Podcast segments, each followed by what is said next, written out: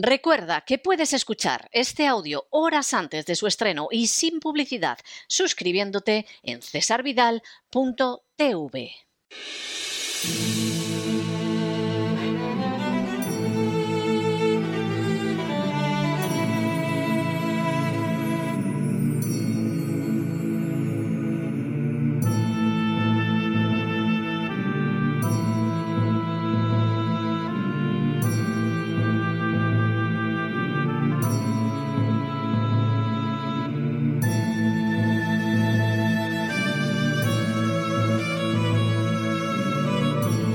La voz con César Vidal, desde el exilio.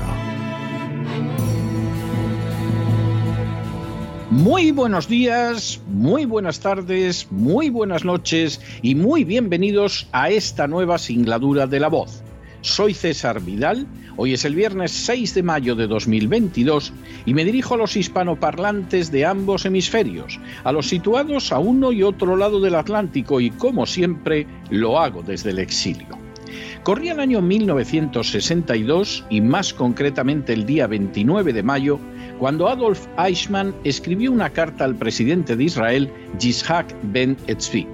En la misma, Eichmann afirmaba, es necesario trazar una línea entre los dirigentes responsables y la gente como yo, forzada a servir como meros instrumentos en manos de los dirigentes. Yo no fui un dirigente responsable y como tal no me siento culpable. Durante años, Adolf Eichmann, a las órdenes del régimen nazi, había estado a cargo de las deportaciones de millones de judíos hacia los guetos y los campos de concentración. Posiblemente jamás asesinó con sus manos a un solo judío, e incluso es posible que nunca utilizara un arma con efectos letales a lo largo de toda su existencia. Se había limitado, según sus propias palabras, a obedecer órdenes. Cuando concluyó la Segunda Guerra Mundial, Eichmann aprovechó la denominada Ruta de las Ratas creada por el Vaticano y dirigida por el obispo Alois Sudal para facilitar la huida de criminales nazis y de esa manera escapó y llegó a la Argentina. Sin embargo, en este país hispanoamericano, Eichmann fue identificado al cabo de unos años y un comando israelí procedió a secuestrarlo, llevándoselo clandestinamente a Israel y juzgándolo con posterioridad por su labor en el seno del nazismo. El resultado del proceso fue una inapelable condena a muerte. Eichmann intentó mediante la carta citada valerse de su argumento repetida una y otra vez en el proceso, el de que había sido un simple funcionario que cumplía órdenes, el de que no había dado muerte a nadie y el de que solo los dirigentes eran responsables. No había, por lo tanto, razón alguna para su ejecución. Dos días después de escribir la carta, Eichmann fue ahorcado. En las últimas horas hemos tenido nuevas noticias de millares de casos de prevaricación reconocida perpetrados por los esbirros de la agencia tributaria. Sin ánimo de ser exhaustivos, los hechos son los siguientes. Primero, la subida encubierta de impuestos a la vivienda que ha entrado en vigor en enero ya es admitida por la propia Hacienda. Segundo, así lo ha reconocido en las consultas vinculantes que ha dictado la Dirección General de Tributos. De esta manera, lo que los expertos sospechaban cuando se tramitaba el nuevo valor de referencia de las viviendas en noviembre se ha cumplido con creces. Estos valores que ha elaborado el catastro hinchan los precios y por lo tanto aumentan de manera prevaricadora los impuestos que pesan sobre la vivienda. Tercero, la acreditación veraz del precio de la vivienda es dificultada por la propia Hacienda, que hace recaer la carga de la prueba en el contribuyente. En otras palabras, Hacienda fija el precio que se le antoja y el contribuyente tiene que someterse al expolio. Cuarto, esta acción masivamente prevaricadora de la agencia tributaria se ha encontrado con un serio escollo, y es la existencia de viviendas protegidas que tienen un precio oficial marcado por las comunidades autónomas, precio que se sitúa muy por debajo de lo que la agencia tributaria de manera masivamente prevaricadora pretende. Quinto, En esos casos, los sicarios de la agencia tributaria no han tenido otro remedio que reconocer que hinchan el precio de la vivienda, señalando a la vez que el contribuyente puede recurrir la valoración de la agencia tributaria. Por supuesto, los gastos de recurso tienen que ser pagados por la víctima.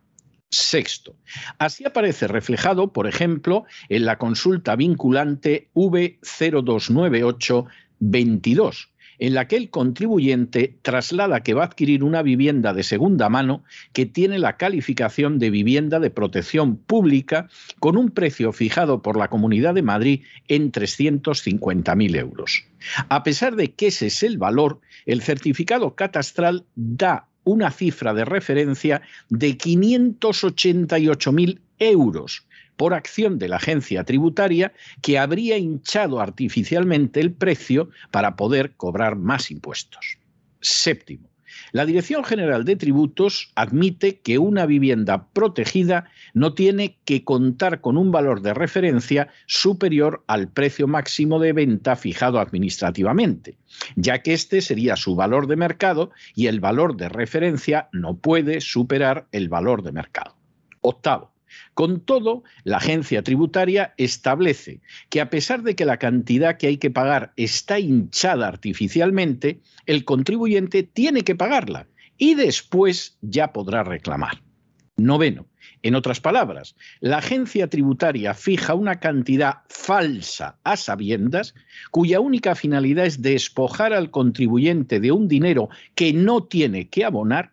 El contribuyente ha de pagarlo a unas sabiendas de que es fruto de una subida arbitraria y de que es víctima de la prevaricación, y sólo entonces puede solicitar una devolución que tiene que decidir la misma entidad que lo ha convertido en víctima de un expolio. Décimo. Muy similar es lo que aparece en la consulta V069022, en la que la agencia tributaria responde de manera idéntica. En este caso, la consultante tiene un procedimiento abierto para la adquisición de viviendas en el mercado secundario, entre las que se encuentran viviendas de protección oficial cuyo precio está limitado por la Orden 116-2008 de la Consejería de Vivienda de la Comunidad de Madrid. Los precios máximos de venta regulados en estos decretos son sustancialmente inferiores al valor de referencia catastral obligando a la empresa municipal de la vivienda y suelo a la liquidación de sus tributos por un importe muy superior, siendo totalmente ajeno a la realidad de los inmuebles. Un décimo. En otra consulta, VLA 045322, en relación con los inmuebles adquiridos en subasta pública, la agencia tributaria declara que en las transmisiones de bienes inmuebles realizadas mediante subasta pública, notarial, judicial o administrativa, la base imponible será el valor de referencia del inmueble en la fecha del devengo del impuesto, salvo que el valor de adquisición del bien inmueble, el valor declarado por los interesados o ambos sean superiores a su valor de referencia, en cuyo caso se tomará como base imponible la mayor de estas magnitudes. Duodécimo. En otras palabras, un inmueble puede tener un valor de adquisición fijado con toda claridad en una subasta pública, pero los contribuyentes se ven obligados a tributar de acuerdo con el valor de referencia que se le ha antojado a la agencia tributaria. Décimo tercero. Ante este abuso que afecta a millones de contribuyentes, la Asociación Española de Asesores Fiscales, AEDAF, ha recurrido el marco legal del valor de referencia. Décimo cuarto. En estos casos se recurre la orden ministerial que desarrolla el factor de minoración, lo que ya ha admitido la Audiencia Nacional y las dos resoluciones de valores ante el Tribunal Económico Administrativo Central, el TEA. Y decimoquinto, es previsible que se acabe produciendo una situación similar a la que se dio con el modelo 720 de declaración de bienes en el extranjero, una invención de Montoro que fue obedecida por los buscabonus de la agencia tributaria a sabiendas de su ilegalidad y que finalmente acabó anulada por los tribunales de justicia de la Unión Europea. A pesar de la propaganda que insiste en que los impuestos se pagan en España para apuntalar necesidades sociales como la educación o la sanidad, la realidad irrefutable es que el sistema español es una mera y bochornosa repetición del antiguo régimen previo a la Revolución Francesa, en el que el producto del trabajo era absorbido en beneficio propio en su mayoría por las castas dominantes y sus paniaguados. Los españoles sufren un sistema sanitario verdaderamente bochornoso, cuyas mentiras propagandísticas quedaron de manifiesto hace años. El año pasado, sin ir más lejos, cerró con más de 700.000 personas que esperaban a ser intervenidas por la sanidad pública, y eso a pesar del auxilio prestado por la privada. En cuanto al sistema educativo, es absolutamente tercermundista incluso en la universidad, y de hecho no cuenta con una sola universidad española entre las primeras 200 del mundo. En paralelo, el dinero de la recaudación y del endeudamiento creciente va a parar a manos de los partidos políticos, de los sindicatos, de la Iglesia Católica, de ONGs creadas ad hoc y de enormes manadas de parásitos paniaguados.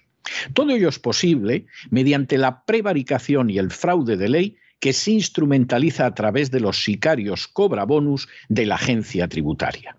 En el caso que nos ocupa, hoy resulta más que evidente que el objetivo de la ley de lucha contra el fraude fiscal es permitir a la agencia tributaria que despoje, expolie y robe a los ciudadanos de manera todavía más impune. Así, se fija un valor totalmente arbitrario lo que constituye una prevaricación innegable, y luego se obliga al contribuyente a demostrar que el valor de referencia es erróneo, aun en supuestos donde no es posible el fraude fiscal, como las subastas judiciales o las viviendas de protección pública. Por si todo lo anterior fuera poco, la propia agencia tributaria reconoce que es así pero sigue obligando a pagar al contribuyente la cantidad superior fijada de manera injusta y caprichosa y solo después le permite reclamar ante la misma agencia.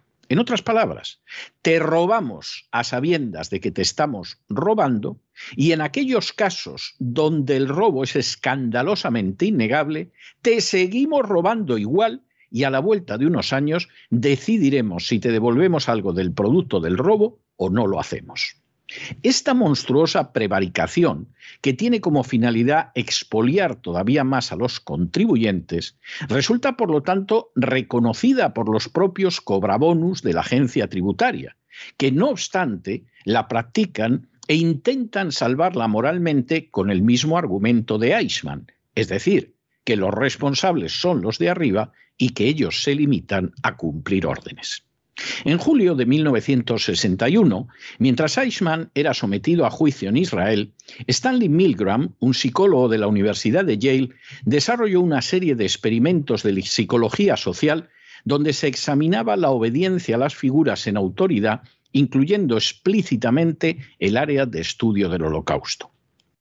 Milgram llegó a la conclusión de que entre 1933 y 1945 la obediencia fue un factor absolutamente esencial para asesinar en masa a millones de inocentes. Se construyeron las cámaras de gas, se vigilaron los campos de concentración, se produjeron las cuotas diarias de cadáveres con la misma eficacia que si hubieran estado fabricando algún producto. Según Milgram, aquellas conductas inhumanas se podían haber originado en la mente de una sola persona, pero solo pudieron ser llevadas a cabo a escala masiva porque un número muy amplio de personas obedecieron órdenes. Durante décadas, la agencia tributaria ha robado, expoliado y saqueado a millones de españoles. En infinidad de casos, esa práctica ha conducido a la ruina de empresas, a la destrucción de familias, a millonarias aniquilaciones de puestos de trabajo e incluso a enfermedades y muertes de las víctimas incapaces de soportar el destino cruel que recaía sobre ellas. No puede sorprender que la agencia tributaria pierda más del 51% de los casos que llegan a los tribunales. Ahora podemos ver, aunque algunos lo sabemos desde hace décadas, que la agencia tributaria no está formada por funcionarios honrados y pundonorosos que cumplen con un sagrado deber, aunque a lo mejor hay alguno. Está formada realmente por abyectas ruedecillas de un poder tiránico que incurren en descaradas prevaricaciones solo para mantener un sistema injusto y expoliador y cobrar, como no, sus bonus. El reciente caso de hinchar en una indecente manifestación de prevaricación el valor de las viviendas para poder exprimir más al contribuyente deja al descubierto que no existe el menor atisbo de decencia en los buscabonus de la agencia tributaria.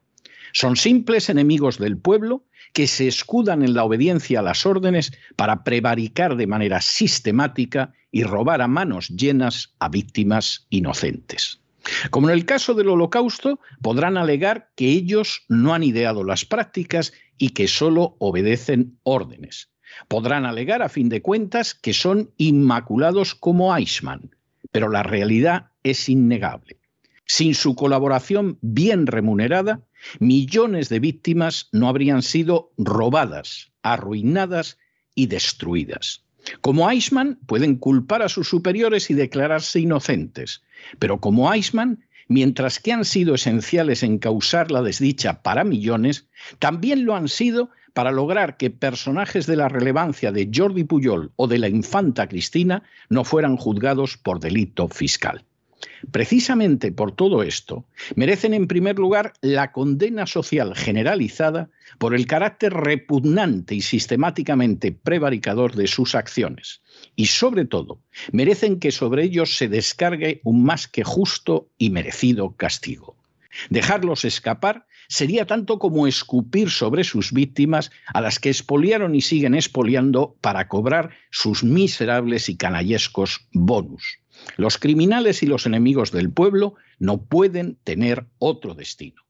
Así lo exigen las desgracias totalmente injustas que han provocado en viudas y jubilados, en trabajadores y en vendedores, en pensionistas y en empleados, en ancianos y en herederos, en profesionales e incluso, en el colmo de la vileza, en pobres niños. Por todo ello, su castigo tiene que recaer sobre sus culpables cabezas, aunque sea tarde como sucedió con un criminal nazi llamado Eichmann, que alegaba que solo había recibido órdenes. Pero no se dejen llevar por el desánimo o la frustración, y es que a pesar de que los poderosos muchas veces parecen gigantes, es solo porque se les contempla de rodillas, y ya va siendo hora de ponerse en pie. Mientras tanto, en el tiempo que han necesitado ustedes para escuchar este editorial, la deuda pública española ha aumentado en más de 7 millones de euros y una parte va a entregar bonus a los sicarios de Hacienda, acción que es considerada delictiva en naciones como los Estados Unidos de América. Muy buenos días, muy buenas tardes, muy buenas noches. Les ha hablado César Vidal desde el exilio. Que Dios los bendiga.